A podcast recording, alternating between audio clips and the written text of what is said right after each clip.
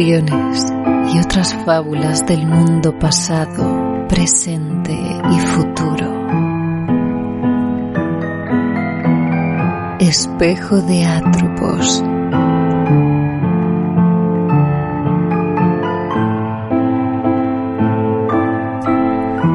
¿Y tú? ¿Te atreves a mirarte al espejo?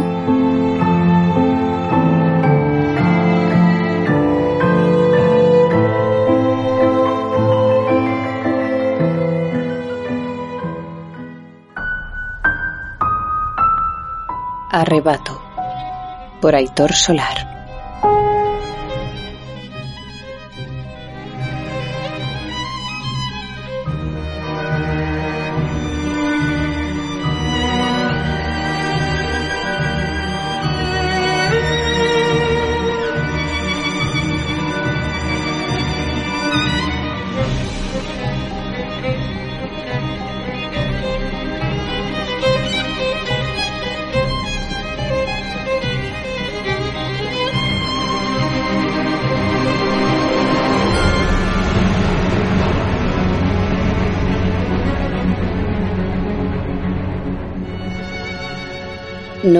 Dios, pero hay algo más poderoso que todos nosotros, una combinación de nuestros esfuerzos, una gran cadena de la industria que nos une.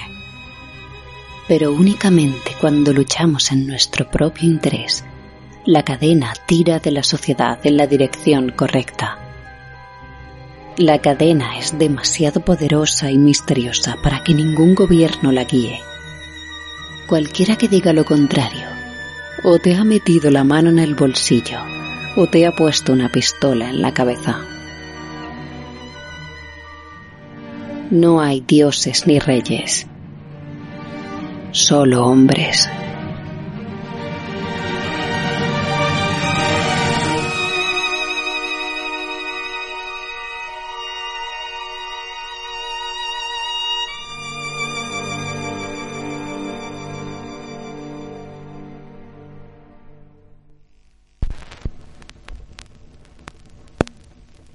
Capítulo 1 Luego nosotros.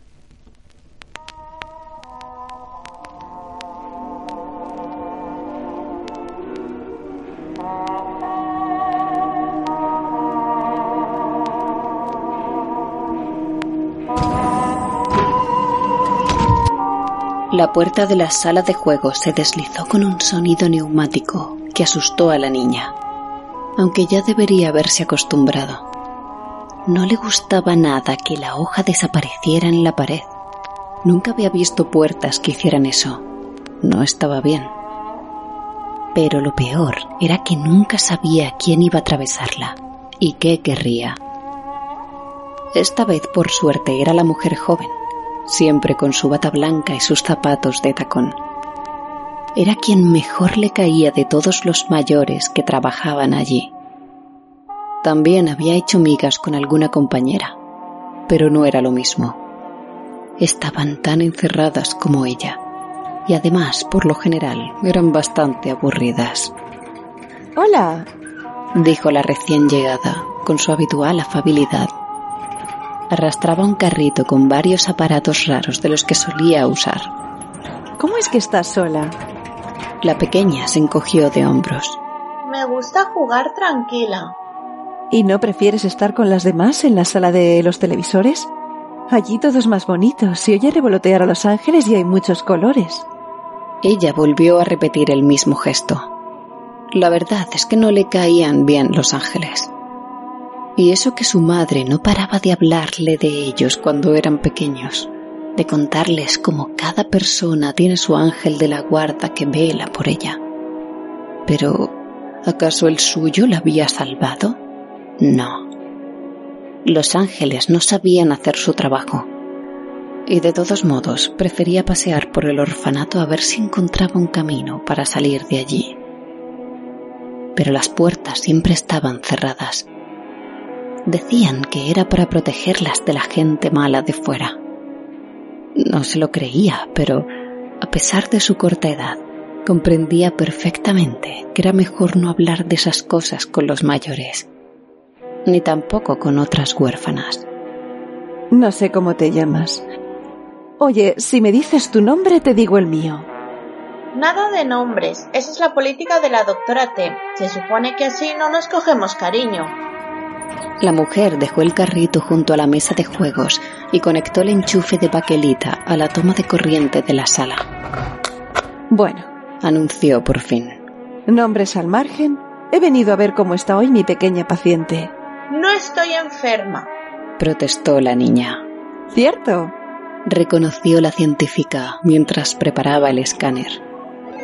Las lucecitas que había encima comenzaron a bailar con su particular danza rítmica. Pero nos ayudas a crear nuevas medicinas para los que sí lo están. ¿No te parece que eso es algo bueno? La pequeña reflexionó con gesto de concentración. ¿Y por eso tienes que hacer que esté malita? Un poco, eso es. Pues no me gusta. La mujer sonrió con paciencia mientras verificaba que los indicadores se estabilizaran correctamente. Lo entiendo. Pero piensa que aquí te dan de comer y te cuidan bien, no pasas frío. Estás mucho mejor que ahí afuera en las calles. ¿No crees que debes devolver de algún modo el favor? Recuerda que en esta ciudad nada es gratis. Mucha gente se muere porque no tiene que comer. Como mi hermano. Vaya, espero que no. Seguro que en el orfelinato masculino le tratan muy bien. Ponte aquí y súbete la manga izquierda. Le ató una goma tensa por encima del codo y le pasó por la sangradura un algodón empapado en alcohol. La niña hizo una mueca al llegarle el olor. No le gustaba nada que la pincharan. Tenía miedo de moverse y que la aguja se rompiera y se le quedara dentro. Así que se obligó a pensar en su hermano para relajarse. ¿Cómo es el orfanato de chicos? ¿Es igual que este? Mm, no, no del todo. Respondió la mujer al cabo de unos segundos, mientras tomaba la muestra de sangre. Está en el ala opuesta, justo al otro lado del jardín. Pero no es tan bonito, ya sabes, es más para chicos. La niña no entendía bien eso, pero no respondió. Su hermano siempre había sido muy dulce con ella y no se merecía un lugar feo para vivir. Aunque tampoco aquel sitio era realmente bonito, por más que lo adornaran todo con dibujos de flores y ángeles de intensos colores que siempre parecían a punto de echar a volar, ni por muchos cuentos alegres que les narraran las cuidadoras. ¿Con los niños huérfanos también prueban medicinas? No, allí aprenden a ganarse la vida. Tu hermano era mayor que tú, ¿verdad? Y tanto, ya tiene 12 años. La científica sonrió al oírla pronunciar esa edad como si representara prácticamente la vejez. Entonces le estarán enseñando un oficio y luego le pondrán a trabajar en algún punto de la ciudad. Puede que por el puerto. Últimamente concentra casi toda la actividad. Un chico despierto puede hacer carreras si se lo toma en serio. ¿Y por qué las niñas no aprendemos esas cosas? Pues porque no somos iguales, claro. Repuso la mujer como si fuera una obviedad. Los chicos tienen que aprender a valerse para cuando sean adultos. Si no, ¿cómo van a mantener una familia? Seguro que cuando salgas de aquí ya es un hombre hecho y derecho. Igual hasta tiene hijos. Pero yo quiero verlo. Ahora, no de mayor. Eso es imposible, lo sabes. Venga, tómate esto y ven al escáner. Le ofreció una pasta verdosa de aspecto casi tan repugnante como su olor. La chiquilla chilló y pataleó, y cuando la mujer le acercó a la boca la cuchara, el contenido acabó adornando el irregular suelo de baldosas jaqueladas. Tienes que tomártelo. No, no lo haré. A punto de perder los estribos, la mujer hizo un esfuerzo por mantener la calma. Finalmente suspiró. Mira, no quiero que me despidan. Si colaboras, conseguiré que veas un rato a tu hermano, ¿de acuerdo? Eso entusiasmó a la pequeña. ¿Sí? ¿De verdad era buena? Ah, pero solo si te dejas hacer todas las pruebas sin protestar. ¿Trato hecho? La niña sintió con fuerza y volvió a sentarse. Aún así, estudió con desconfianza aquel líquido que la científica vertía de nuevo en la cuchara. ¿Qué es? Un emético. Al ver que la niña no comprendía, añadió. Mm, hace devolver. Te dejará la tripita revuelta, pero se pasará pronto. Venga, hasta la última gota. Tragó con desagrado la sustancia y puso cara de exagerado asco al notar el regusto que le dejaba en la boca. Luego siguió algo que se retorcía en su barriga, como si la estrujara, y al poco notó subir una ácida calidez por su garganta. La mujer le puso delante con presteza una escudilla metálica y ella vomitó dentro un líquido rojizo, teñido con hilitos de sangre, pero que resplandecía por cuenta propia. Ajena al mareo de la pequeña, la científica retiró el cuenco para colocarlo junto al escáner. Tomó una muestra con otra jeringa de cristal con lengüetas de metal, más gruesa y sin aguja en el pivote, y luego la distribuyó sobre varias placas para provocar su reacción y que fuera analizada. ¿Qué es lo que haces? preguntó la niña cuando se encontró un poco mejor. Mido la pureza. Tardará un rato en estar listo, pero debo reconocer que la cantidad y la densidad son muy altas. Me parece que eres uno de los sujetos que mejor lo llevan. Parecía repentinamente contenta, satisfecha de cómo estaban saliendo las cosas. ¿Y con eso hacéis medicinas? Ajá, los plásmidos. Ya sabes, al tomarlos la gente puede hacer cosas que antes no podía y son más felices. Y bueno, ayuda a pagar todo esto. Abarcó la sala con un gesto del brazo. Mi sueldo, para empezar. Si va bien, puede que me den un aumento. Me gustaría casarme algún día. Comentó, más para sí misma que para la niña. No sé con quién, porque nadie quiere una esposa científica y no me gustaría dejar mi carrera. Pero seguro que tener dinero ayuda. Incluso me podría pagar la cirugía estética con ese médico tan famoso del pabellón médico. Todas las damas de la ciudad acuden a él. Yo te veo guapa. Eres un cielo. Sonrió y dio un toquecito con la uña en uno de los viales para que terminara de precipitar. ¿Sabes? Es curioso, pero estos plásmidos lo único que hacen es estimular genes que ya tienen las personas dentro de sus células, solo que inactivos. Es como si antiguamente hubiésemos podido hacer un montón de cosas que se han ido perdiendo por el camino al evolucionar. Extraño, ¿verdad?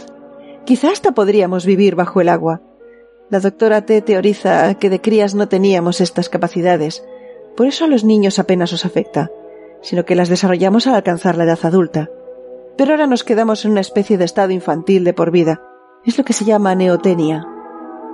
No sé, admitió la niña, aún aturdida. Claro, me dejo llevar. ¿Qué vas a saber tú? Lo importante es que estás acumulando plásmidos según el ritmo previsto, e incluso por encima de eso. ¿Te sientes más pesada o hinchada?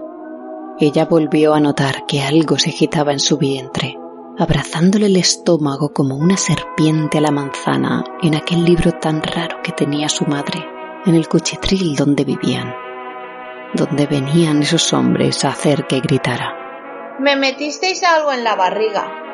Ah, es un animalito inofensivo, muy pequeño. Se justificó la mujer. ¿Es que te hace daño? Porque ya sabes que tienes que avisarme si te duele. La niña sacudió la cabeza en negación. No me duele, pero me habla. ¿Cómo que te habla? A veces cuando es de noche y no puedo dormir lo oigo en mi cabeza.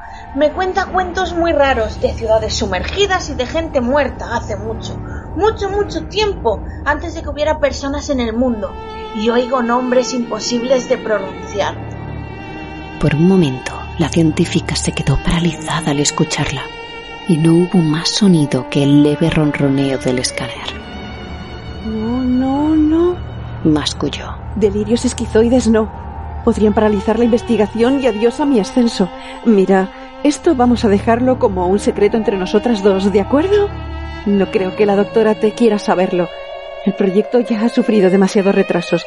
Y, de todos modos, no es algo importante, ¿no te parece? La niña se encogió de hombros.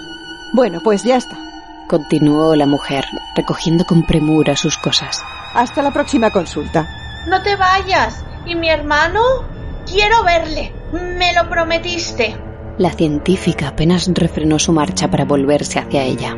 Oh, vamos, no esperarás de verdad que haga algo así. No quiero ni imaginar los favores que tendría que deber. No, pórtate bien y olvídalo, ¿estamos? Le contaré todo a la doctora que el bicho me hable y que tú no quieres que se sepa. Eso arruinará mi carrera. Ni se te ocurra. Pues déjame ver a mi hermano. Chilló con toda la fuerza de sus pequeños pulmones. La joven la miró fijamente y comprendió que no pensaba ceder. ¿Cómo odiaba trabajar con niños? Vale, vale. Me las apañaré de algún modo. Solo te pido un poco de paciencia.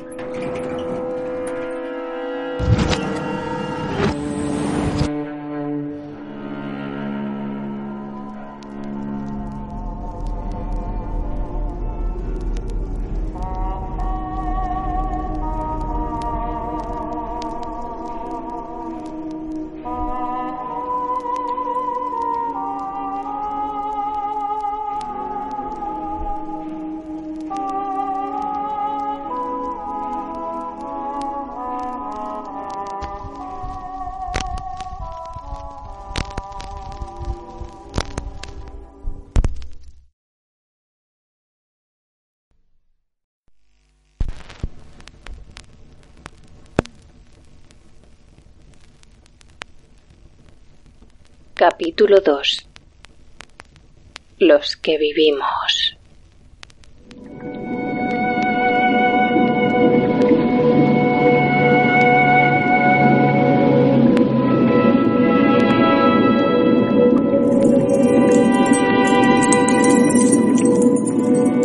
El celador tomó el manojo de llaves que colgaba de su obesa cintura y fue pasándolas paulatinamente hasta elegir una que a la niña le pareció idéntica a las demás. Pero debía ser la buena, porque el hombre la introdujo en la cerradura oxidada y aplicó presión con su manaza hasta que cedió y comenzó a girar. Luego tiró de la pesada puerta, que con un chirrido comenzó a abrirse. La científica dio un empujoncito en los hombros a la pequeña para que pasara. Cuando ésta lo hizo, notó sobre sí la mirada del bedel y oyó que le susurraba a la mujer, ¿ese es el monstruito? Y le pareció que ella sentía. Al otro lado había un patio pequeño, recorrido de parterres geométricos de plantas mustias, cuyas ramitas se extendían por el suelo de cemento, y que, bajo esa luz azulada que lo inundaba todo, parecían negras. Al fondo se alzaban los muros de la otra ala del orfanato. Hermanita. Al oír la familiar voz, la niña corrió hasta la reja que dividía en dos mitades aquel jardincillo abandonado. Se abrazaron a través de los barrotes como buenamente pudieron, palpando sus cuerpos tan añorados.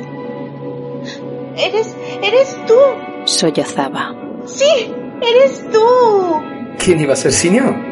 Rió entusiasmado su hermano, al que ella no llegaba ni al pecho. No sé, pensé que me estaban engañando, que, que, que era otro de sus juegos. Yo tampoco podría creerme que fuera a verte de nuevo. El chico se apartó un momento de la reja. Deja que te vea. Te han cortado el pelo, pero sigues tan guapa como siempre. La niña sonrió y le miró a su vez. Tenía el rostro manchado de hollín o aceite.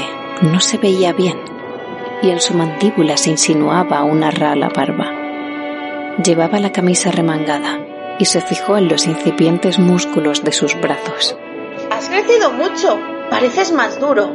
A la fuerza. Aquí quien no se espabila no sobrevive. Torció el gesto al recordar. Nadie cuida de los débiles, los machacan sin piedad. Suena horrible. Ay, hermanita, si tú supieras. Los chicos mayores te pegan para quitarte la comida. Y los guardias también. Si no obedeces o si no les pasas una mordida de lo poco que ganamos. Todos quieren que trabajemos duro y tragamos dinero para el orfanato. Es todo un negocio. Ella soltó unas lágrimas. Pobre hermano. No llores, no puedo soportarlo. Pensar en el día en que todo esto termine me da fuerzas. Pero como alguien se atreva a ponerte un dedo encima... Ella sacudió la cabeza. En nuestro lado no pasa eso, pero nos hacen cosas feas prueban medicinas con nosotras y nos quieren volver locas, que creamos que todo es maravilloso para que así no nos escapemos. Enjugándose las lágrimas, la pequeña contempló el techo acristalado del patio, de donde provenía la cenicienta iluminación azulada. No muy lejos se divisaban los letreros de neón de los edificios importantes de la ciudad, deformados y ondulantes por el efecto del brazo del océano que los separaba lo mismo que las estilizadas estatuas que adornaban sus fachadas. En este momento, un cardumen de arenques cruzaba por encima de ellos, acelerando y reagrupándose como si fuera un organismo colectivo que respirase. Qué bonita es, ¿verdad? Allí seríamos libres. El muchacho miró hacia donde ella señalaba, más allá de donde habría estado el horizonte, si allí existiera eso. No veo nada, solo esa claridad difusa en el mar. Pero detrás está la otra ciudad. Mira las espiras alrededor del gran templo y el millar de columnas donde nadan sus hijos. ¿Te encuentras bien? Lo cierto era que no mucho. Se sentía mareada. Su visión se volvía borrosa. Y no solo por el efecto del agua.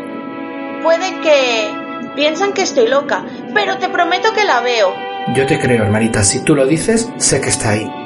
Quería abrazarlo fuerte, sentirse segura de nuevo a su lado, pero resultaba imposible. Era insoportable estar allí, tan cerca, pero no juntos. ¿Qué va a ser de nosotros? Se desesperó. No, eso no, hermanita. ¿Te acuerdas de mamá? Le prometimos que si algo pasaba, cuidaríamos siempre el uno del otro. Pero estamos separados. Protestó ella, pateando frustrada su lado de la reja que los distanciaba. Cuando salga de aquí, por mucho que el tiempo que pase, iré a buscarte y viviremos juntos. Y me da igual lo que espere de nosotros esta condenada ciudad. Fue entonces cuando el celador del ala femenina vino a por ella, con las llaves sacudiéndose y tintineando en su cinto. Vamos, bicho raro. Ya habéis estado demasiado tiempo. Van a descubrirnos si eso no hay dinero que lo compense. No, no me separaré de él. Trató de colarse entre las rejas para estar junto a su hermano, pero pese a su reducido tamaño era demasiado grande para atravesarlas. Al otro lado, el chico se revolvió y forcejeó con su guardia, que al final tuvo que sacar la porra de su cinturón y golpearle una y otra vez hasta dejarlo sin sentido. Se lo llevó a rastras hacia el edificio, mientras la niña aullaba impotente. La científica tuvo que abrirle a la fuerza los deditos, apretados a los barrotes con tal firmeza que se ponían blancos. ¡No me llevéis! ¡No me llevéis!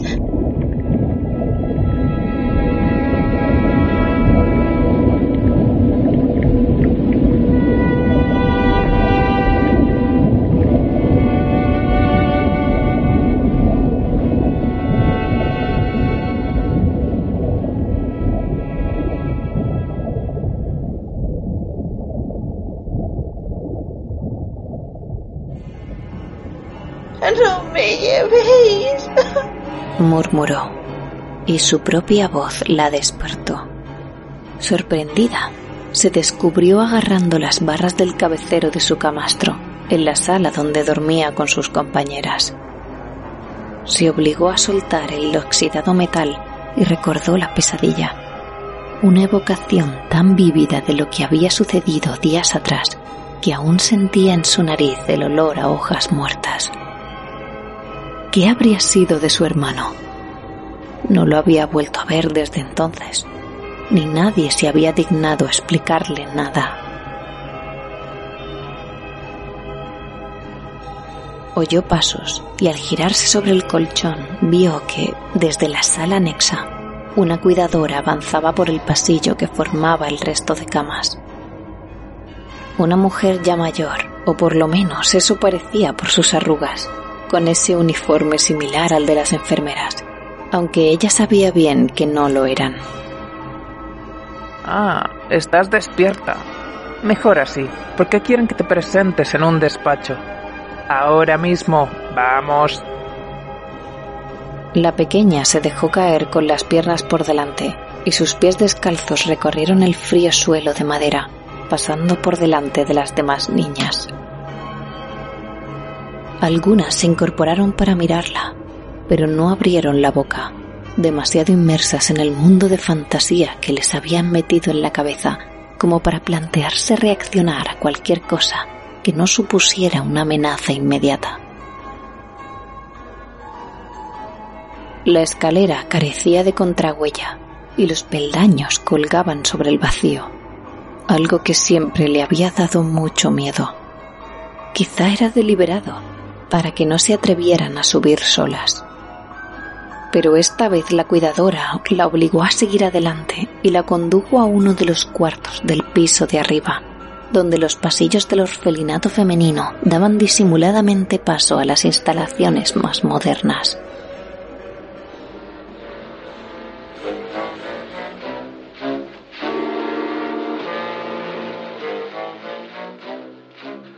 Allí la esperaba la científica. Ya no le caía bien, y al parecer el sentimiento era mutuo. ¿Y mi hermano? Le preguntó de sopetón en cuanto la introdujeron en el despacho. Tu hermano me importa poco. ¿Sabes lo que me costó sobornar a esos celadores? Encima al repartírselo les pareció poco y me exigieron otras cosas. ¿Y todo para qué? Tengo aquí los resultados de tus últimos test de aptitud. Palmeó unas gruesas carpetas amarillas. Has malogrado miserablemente todo el proceso de condicionamiento cuando ya lo tenías casi hecho. Te niegas a aceptar la protección de un gran papa. Yo no tengo papá y sé que mi hermano volverá para protegerme. No necesito a nadie más.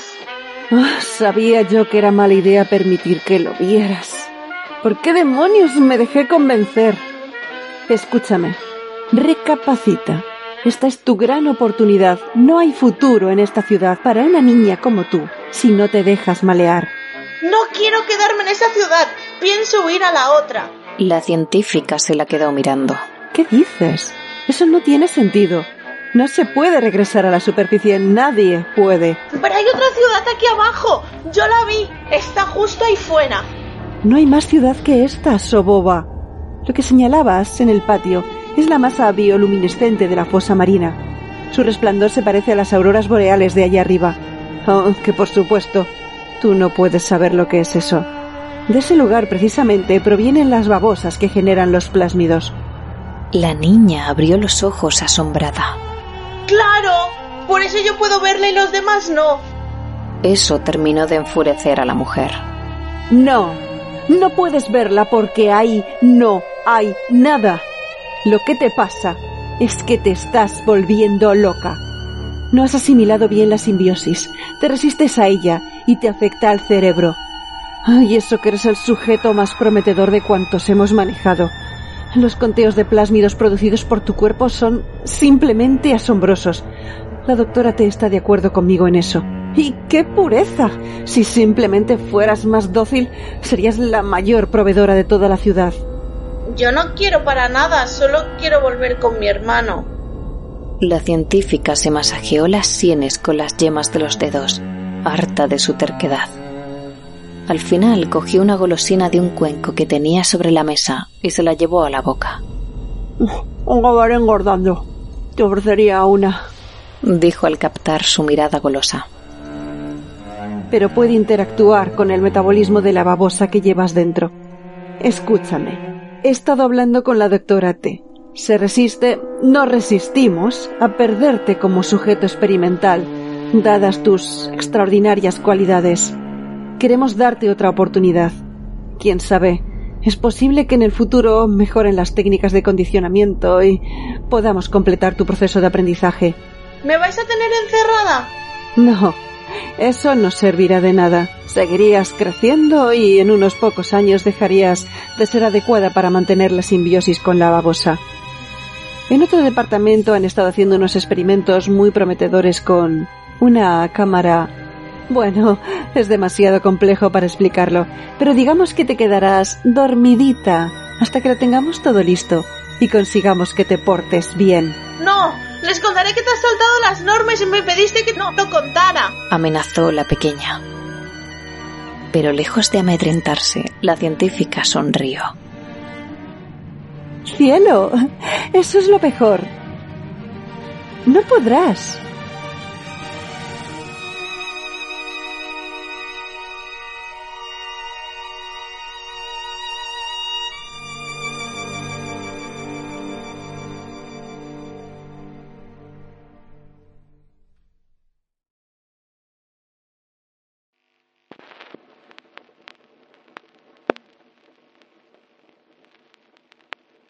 Capítulo 3 Los que quedamos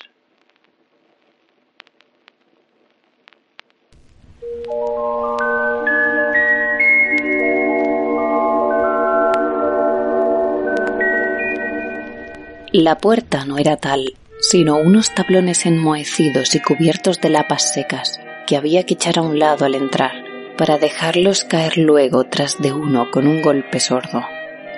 No es que fuera un lugar secreto, si sabías a quién preguntar, pero ciertamente nadie iba pregonando lo que había allí. Detrás de las tablas nacía un pasillo largo, sorprendentemente amplio y bien iluminado para lo ajado de la decoración. Tenía entendido que fue parte del atrio de un cine, cuando aquella barriada aún era de las buenas, y puede que fuera cierto juzgar por los carteles pegados a las paredes, ya ilegibles, los viejos adornos geométricos de chapa barata y los apliques de las lámparas de falso oro. Lo cruzó con pasos pesados, aún chorreando agua tras de sí. Llegaba tarde.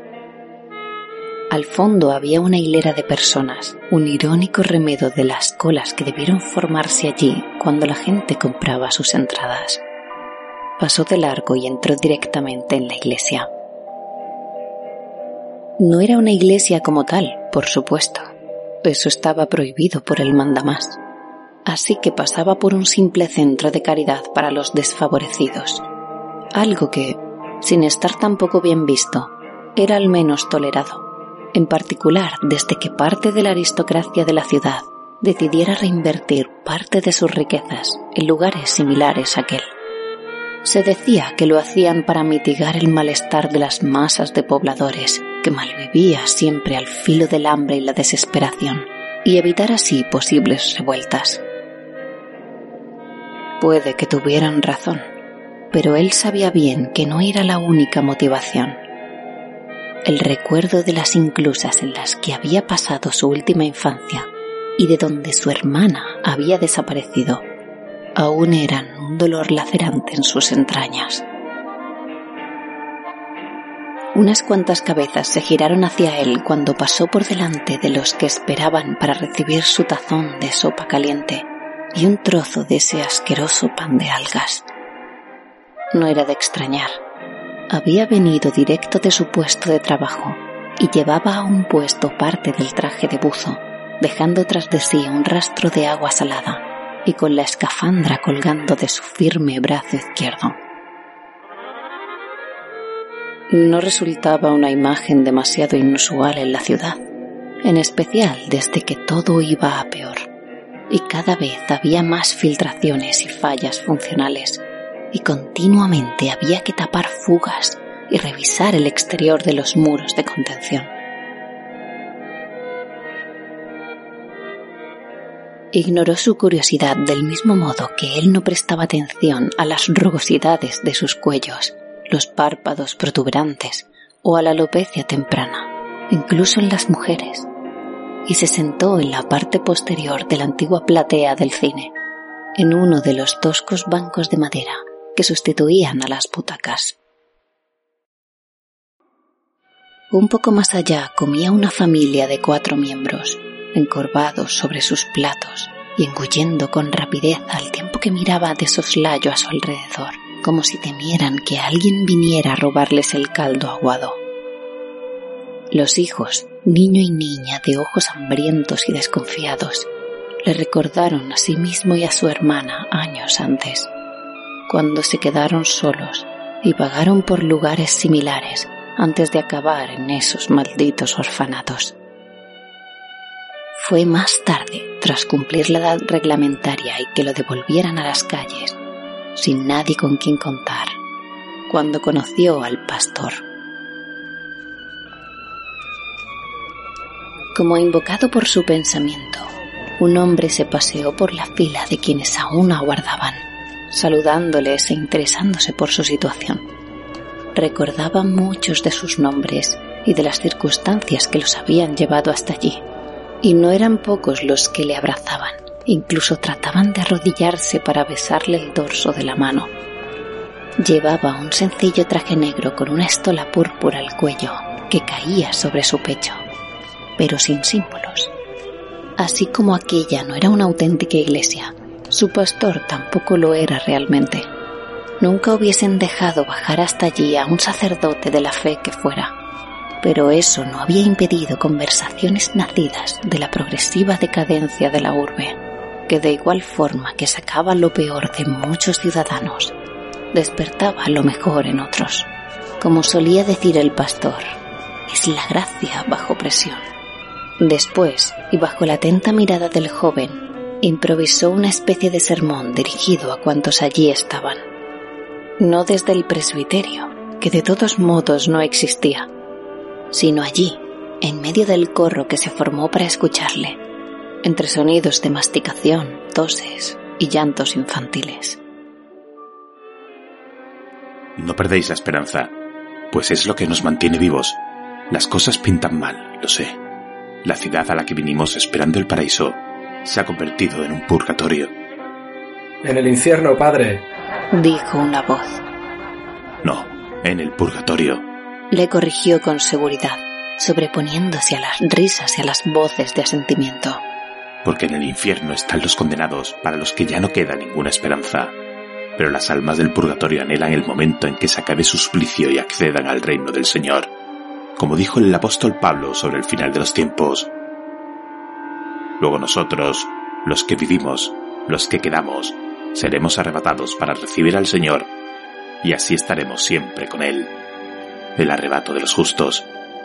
¿Y cómo se llama esta ciudad? Exacto. De aquí seremos arrebatados para ir al cielo, pues así está escrito. El joven buzo pudo comprobar que muchos se sentían impresionados por su arenga él ya le había acompañado en ocasiones anteriores y tenía algo de iluminado cuando hablaba así, como poseído por una idea fija. Pero ¿acaso no se podía decir eso de todos los visionarios? Empezando por los que habían construido aquella ciudad submarina, que era ahora su prisión permanente. Sé que algunos que no pretenden vuestro bien os dicen conservad vuestros cuerpos puros, no toméis plásmidos, pero así que se consigue que los poderosos tengan aún más poder y las ovejas sean todavía más sumisas. No, yo os digo que para alcanzar el paraíso hemos de transformarnos. Hemos de transformar nuestro cuerpo pecador y trascender la forma humana. Solo así podremos huir de este purgatorio hacia la luz. La ovación sumergió sus siguientes palabras, así que optó por dejarlo ahí y permitió, con una sonrisa beatífica, que la gente pudiera comer tranquila. Fue entonces cuando se fijó en el chico y se dirigió hacia él. Hijo mío, ¿has conseguido lo que te envié a buscar? Él asintió. Sacó de uno de los bolsillos acolchados de su traje un pequeño bulto envuelto en un pañuelo de tela empapada. El pseudo sacerdote lo desenvolvió con la reverencia que se otorga a una reliquia para revelar un vial de jugo de babosa procesado rojo brillante, libre de impurezas, listo para adulterar y dejar pingües beneficios. Con solo pensar de dónde sacaban esa cosa se le encogía el corazón. Pero en el pastor solo provocó un temblor de manos nacido de la ansiedad. ¿El resto? Donde siempre. Bien, bien. Enviaré a alguien a por ello. Nuestra congregación pervivirá un tiempo más gracias a esto y sus bolsillos engordarían también un poco. Pero eso no lo dijo.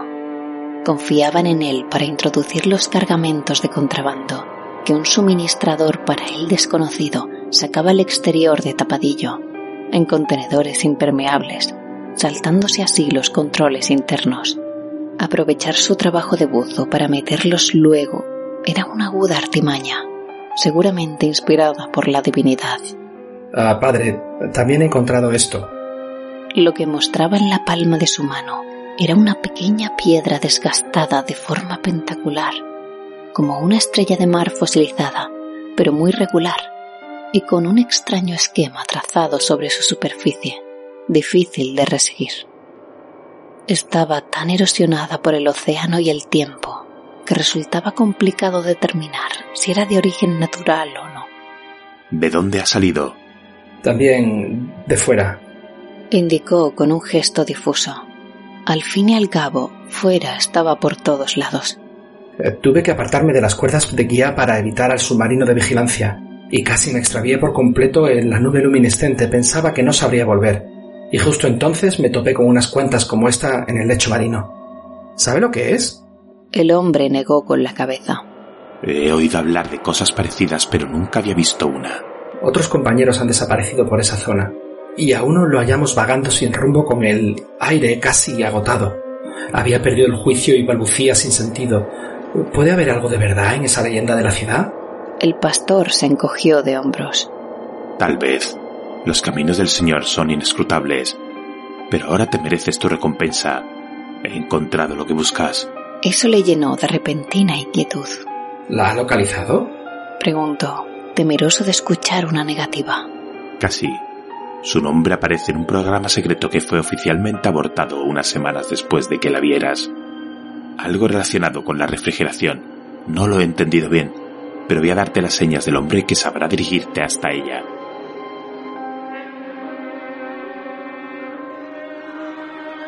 Lo primero que se oyó, de forma repentina, fueron unas voces allá por el patio de entrada, como de una trifulca, y casi de inmediato las detonaciones de los disparos.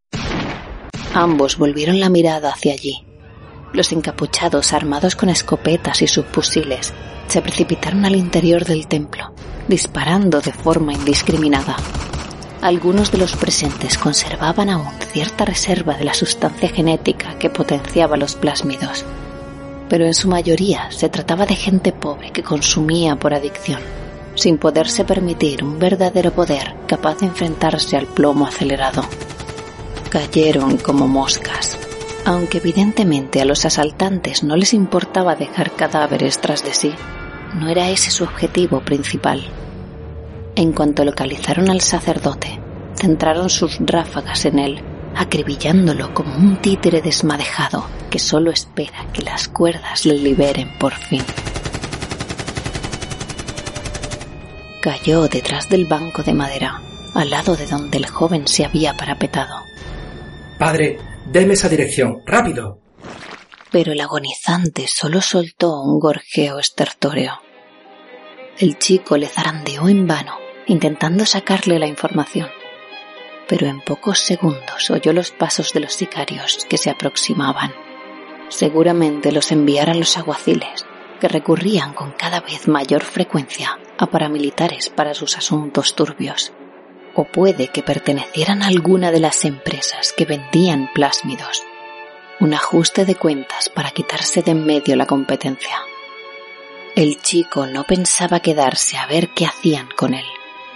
Se colocó rápidamente la escafandra, aunque fuera sin asegurarla, y se lanzó hacia el pasadizo de la parte posterior que llevaba directamente a los muelles, por donde el padre introducía sus cargamentos clandestinos. Ni un segundo tarde, de inmediato sintió los impactos de los proyectiles repelidos por el metal, empujándolo hacia donde quería ir junto a los silbidos que resonaban a su alrededor de las balas que no acertaban su objetivo. Ni se detuvo a abrir la puerta disimulada, arrambló la madera que voló en mil astillas y se perdió en la oscuridad.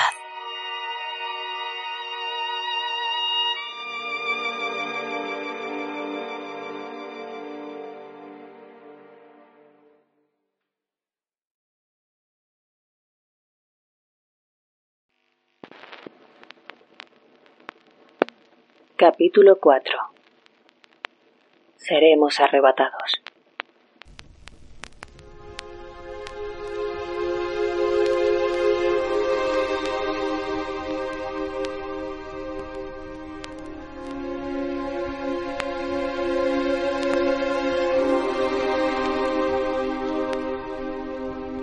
Un organismo desplomado en el suelo, sin fuerzas.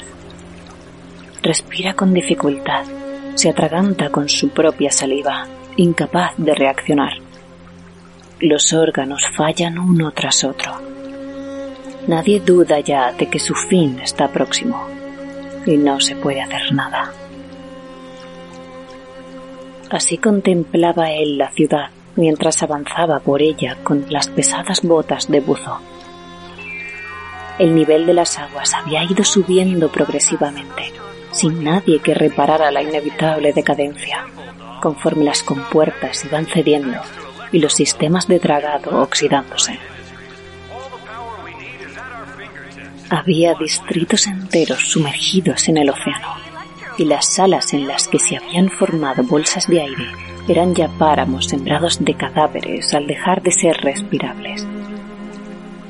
Los edificios menos sólidos se habían desplomado sobre el fondo marino y los peces culebreaban por sus tripas con la indiferente curiosidad que les era propia.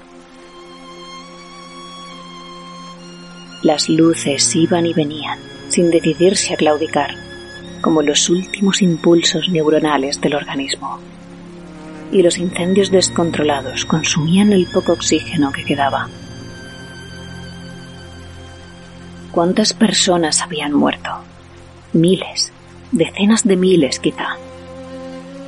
Solo quedaban en la ciudad los proscritos, los marginados, aquellos que carecían de recursos o estatus como para ser incluidos en alguno de los intentos de huida, destinados casi todos al fracaso, y que además habían tenido la fortuna, si se podía llamar así, de no perecer en ninguna de las revueltas, atentados, accidentes o simples suicidios colectivos motivados por el inminente desenlace. Y de los que quedaban, la mayoría estaban tan inmersos en las alucinaciones que provocaban los plásmidos que apenas recordaban su pasado. Casi todos ellos habían experimentado además terribles mutaciones que hacían que no parecieran humanos, ni por fuera ni por dentro. El glorioso experimento social se desploma, dejando un pozo de muerte y dolor. El sueño de la razón produce monstruos, literalmente. Soltó dentro del casco una risita sardónica ante su propio ingenio. Qué inspirado te vuelve el ocaso de tu mundo, se dijo. Sí, había algo de espléndido en la muerte de la ciudad, ¿no era cierto? Que quienes habían fundado una utopía para huir del caos de la superficie fueran los primeros en caer ante la demencia humana era en cierto modo justicia poética, pero no debía distraerse. Tenía una misión que cumplir, lo único que quedaba por hacer. No era momento de permitirse errores. Llevaba adherido a su manaza enguantada un plano plastificado, manchado y con la tinta corrida en algunas partes, que consultaba periódicamente. Le había costado años conseguir aquello, pero estaba seguro de que era correcto. Esta vez sí. Los antiguos laboratorios se situaban detrás del barrio de negocios, ahora poco más que una ruina humeante. Como había previsto, estaba inundado y era necesario sumergirse. De ahí el traje de buzo autónomo, con sus pesadas bombonas pero estructuralmente la zona aguantaba bastante bien. No había vigas combadas ni amenazas de derrumbamiento. Se notaba que allí los constructores habían cuidado los materiales empleados, no como en el extrarradio. Y por extraño que pareciera, no estaba totalmente deshabitada. Tras las esquinas veía fugazmente algunos adictos terminales, mutados hasta tal punto que eran capaces de subsistir bajo el agua salada. Seguramente eran peligrosos, más por la desesperación que por las facultades extraordinarias que pudieran quedarles en un mundo donde su combustible estaba agotado. Bueno, él no tenía capacidades sobrehumanas, pero iba protegido y bien pertrechado. Cuando alcanzó un corredor anodino en el que la techumbre metálica había cedido, bloqueando el paso, y comprobó que el mapa le obligaba a avanzar por allí. Arrancó el voluminoso taladro neumático de su otro brazo y lo usó para crearse un acceso preta porter, ignorando, gracias a su traje protector, los violentos chispazos del cableado sumergido. Si podía resistir las dentelladas de los tiburones, aquello no era nada. Al otro lado halló una compuerta de seguridad aún funcional, que no fue rival para sus explosivos. Y detrás, por fin, su destino. La sala secreta de criogenia.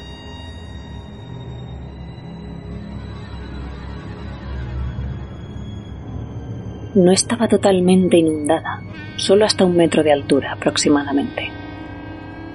Los muros eran de un tono gris indefinido, con pantallas empotradas y apagadas, y los pequeños cubículos dispuestos frente a la pared, como un palmo por encima del agua, parecían ataúdes infantiles.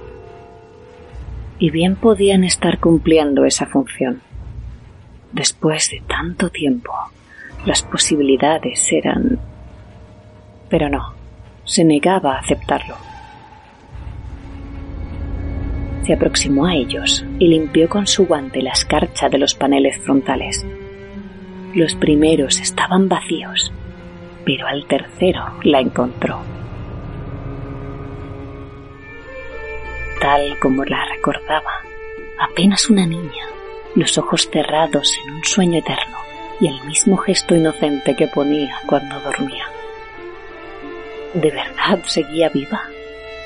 Bueno, Aquella sala aún tenía electricidad y las lucecitas parpadeaban, ¿no?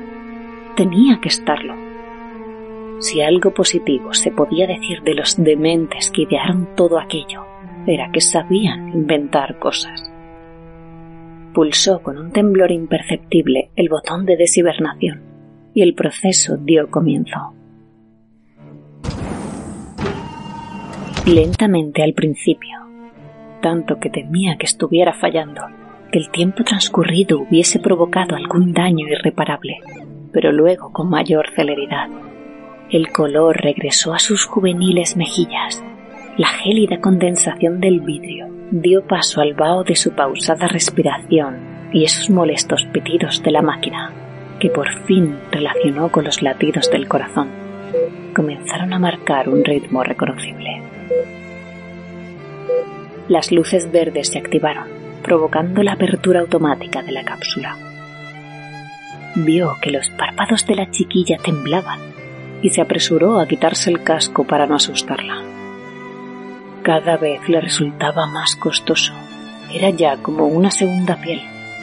Pero lo logró justo a tiempo, cuando ella ya abría los ojos. ¡Hermanito! Él sonrió la primera vez que lo hacía de corazón desde hacía mucho tiempo, desde que ella desapareciera, de hecho. Tantos años buscándola, con la esperanza prácticamente perdida, y solo su vieja promesa obligándole a mantener el empeño. Y por fin la había encontrado. Leyó los indicadores. Aunque no sabía interpretarlos, estaban todos a verde y las agujas en la zona media eso tenía que ser bueno. Y de todos modos, ella se incorporó casi de inmediato. ¿Cómo has crecido tanto de repente? preguntó asombrada. ¡Si tienes barba! Y mirando a su alrededor, añadió. ¿Dónde estamos? En la ciudad. Ha pasado mucho tiempo, pero no te preocupes. Todo ha terminado. Esas personas malas ya no podrán hacerte daño. Bien, sabía que vendrías a rescatarme. La alegría que se dibujó en su rostro infantil despertó en él un sentimiento cálido que se extendió por sus miembros y que hacía años que ni el alcohol lograba avivar. Pero aún hay peligro, dijo tratando de apaciguar su entusiasmo. No sé dónde podremos vivir si es que podemos. Eso no pareció inquietarla. Yo sé lo que hay que hacer. Sígueme. Saltó con agilidad al agua que cubría la parte inferior de la sala, antes de que él pudiera impedirlo y para su asombro, culebreó por el fondo como si fuese su medio natural. Cuando volvió a asomar, sonriente, le bufó un chorro de agua encima. Me dijo que podría, exclamó contenta. ¿Y es verdad? ¿No te ahogas? preguntó él, más asombrado que asustado después de todo lo que había visto en su vida. ¿Cómo puedes respirar? La pequeña se encogió de hombros con naturalidad, salpicándole en el proceso. Supongo que él se encarga. Venga, vamos. Su hermano se quedó mirándola anonadado por unos segundos pero echó a caminar detrás de ella antes de que se escabullera por el corredor inundado y se perdiera de vista.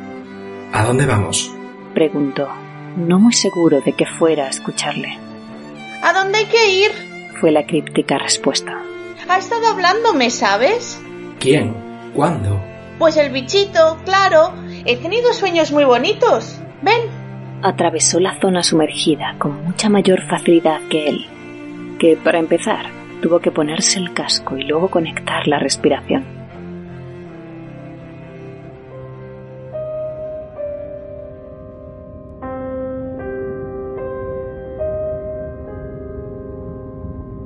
Y cuando volvió a verla al otro lado, caminaba confiada entre las ruinas del distrito, sin ningún miedo a escombros o metales oxidados. Su hermano captó movimiento próximo y preparó su enorme pistola remachadora, capaz de agujerear a cualquier ser vivo a decenas de metros. Pero en ese momento, la niña se volvió hacia él y con una sonrisa le desarmó, de un modo prácticamente literal. Era como si la escuchara en su cabeza y no pudiera desobedecer. Y le pedía que no hiciera nada. Así, tuvo que contemplar como una criatura deforme, de alargadas extremidades, se descolgaba de su percha en lo alto y se dejaba caer delante de ella. Parecía peligrosa. En su cuello boqueaba rítmicamente una especie de branquias rugosas y entre sus largos dedos se veía una membrana interdigital casi translúcida.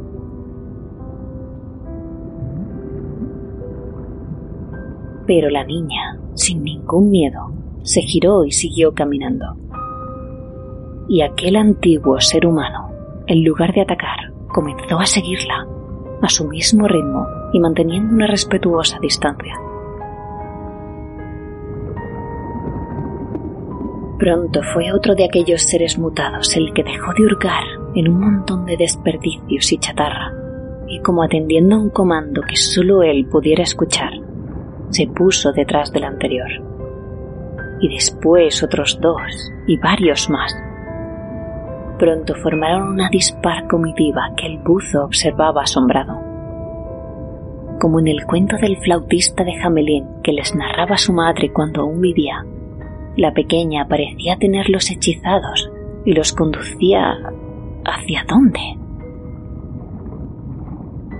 Pronto estuvo claro su destino, los muelles. Él conocía muy bien aquel lugar. Diablos, había trabajado allí durante años, malganándose la vida cuando eso aún era posible en la ciudad. Pero allí no quedaba nada. Era una de las zonas que primero fueron abandonadas cuando ya no hubo nadie vivo o cuerdo capaz de arreglar los submarinos. Sin embargo, los recién llegados no pretendían reparar nada. Precedidos sin temor por su hermana, se zambulleron en el puerto inundado, entre los muelles de madera podrida y las redes y los aparejos abandonados, y atravesaron grácilmente las viejas esclusas entreabiertas para salir a mar abierto. ¿A dónde diablos iban? Allí fuera solo estaba... Entonces lo comprendió. Aquellos eran los elegidos. Ese era el arrebato de los justos que había sido profetizado por el Apocalipsis y que contemplaba el destino de la ciudad. Recordó las palabras de aquel sacerdote estrafalario, que ya no eran más que huesos, y que él siempre había tomado por loco. Puede que lo fuera, pero en eso estaba en lo cierto. Lo estaba contemplando con sus propios ojos. Los pocos supervivientes que habían completado la transformación, dejando atrás su humanidad, estaban preparados para la nueva vida eterna. Y a falta de cielo, su hermana los conducía al reino de las profundidades. Ella iba la primera, nadando con una habilidad que parecía innata, mientras que él andaba pesadamente por el lecho marino, con el ventus apartándose a su paso, quedándose poco a poco rezagado. Los últimos ya se perdían a lo lejos en aquella extraña masa bioluminiscente, donde se difuminaban en un halo de claridad como si fueran ángeles. Ángeles caídos, si acaso, que retornaban al Edén, al lugar de origen de la humanidad. Los hijos pródigos regresan. Comenzaba a distinguir lo que había sido al otro lado de la neblina resplandeciente, y en verdad parecía una ciudad. Pero si de verdad lo era, tenía proporciones ciclópeas, e incluso el fondo oceánico se le hacía pequeño. Las espiras dibujaban ángulos imposibles que resultaban mareantes. ¿O es que padecía el mal de las profundidades? Y esas sombras que se movían en el gran templo. Si de verdad eran seres vivos, su tamaño tenía que ser... No, eso no podía estar bien. Algo le ocurría. En realidad las bombonas de aire que llevaban debían de estar ya en las últimas. No aguantarían mucho más. La escasa pureza del aire que respiraban le agotaba más de lo debido y cada paso se le hacía un mundo. Estaba inmerso en la nube y parecía limbo, una masa de plancton fosforescente donde nada era real. Se detuvo, desorientado, sin saber bien por dónde marchar. Entonces una figura nadó delante de su traje. Era ella, flotando feliz. Parecía que volaba como un hada sobre el prado de algas. Gracias, hermanito. Tenías razón, al final todo ha salido bien. Me da mucha pena que no puedas venir, pero el bichito dice que allí no hay sitio para ti. ¿Lo comprendes? Él asintió, ya medio hundido hasta las rodillas en la fina arena del lecho marino. La muchachita le dio un beso en el casco, justo encima de su nariz. Adiós, hermanito. Siempre me acordaré de ti. Se marchó y le dejó solo, pero se sintió extrañamente feliz. Su papel había concluido. Todo estaba bien.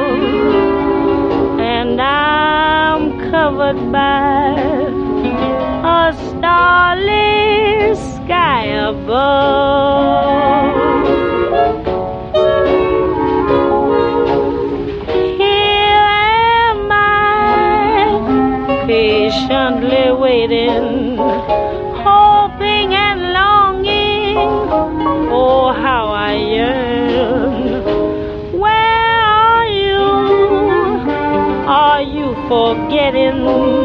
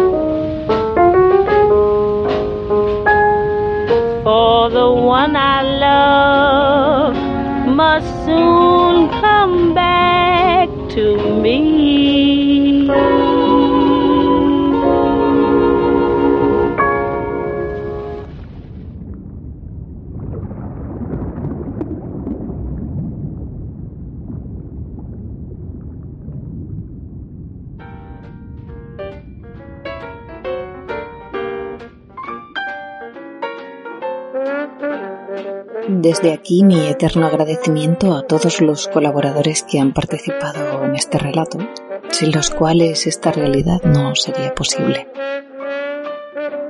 Como doctora Marina Izarne del podcast La Voz de Horus, como niña Son del podcast La Torre del Cuervo, el hermano es Javi Mantis del podcast La Torre del Cuervo, el celador y el predicador es Mano Corintio, amo de la Torre del Cuervo podcast, y la narración, edición y producción a cargo de mi persona. Agradecer la confianza y la paciencia del autor puesta en nosotros para llevar a cabo este relato al plano sonoro, Aitor Solar, cuyo blog de importancia recomiendo visitar habitualmente en su haber literario además está su antología La Fuente de las Tinieblas, una serie de relatos suburbanos de los mitos de Chulu, publicado por Edge Entertainment, así como otros textos repartidos por una veintena de, de tomos dispersos. También suele pulular por leyenda.net, un foro especializado en lo Lovecraftiano que él mismo fundó, y podéis seguir eh, al autor en Twitter arroba Aitor Solar.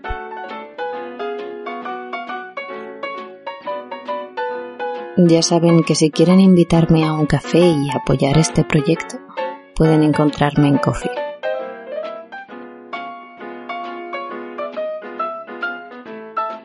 Y por supuesto, para cualquier comentario, sugerencia, improperio, desafío o amenaza de muerte, por favor, no duden en ponerse en contacto con nosotros a través del espejo de Twitter, arroba espejoatropos, enviar un mail a espejodeatropos.gmail.com o dejar un comentario aquí en iVoox. Muy pronto, más noticias a través del espejo. No olviden disfrutar de sus seres queridos cada día como si fuera el último de su existencia. Un saludo de quien les habla, Victoria Givín.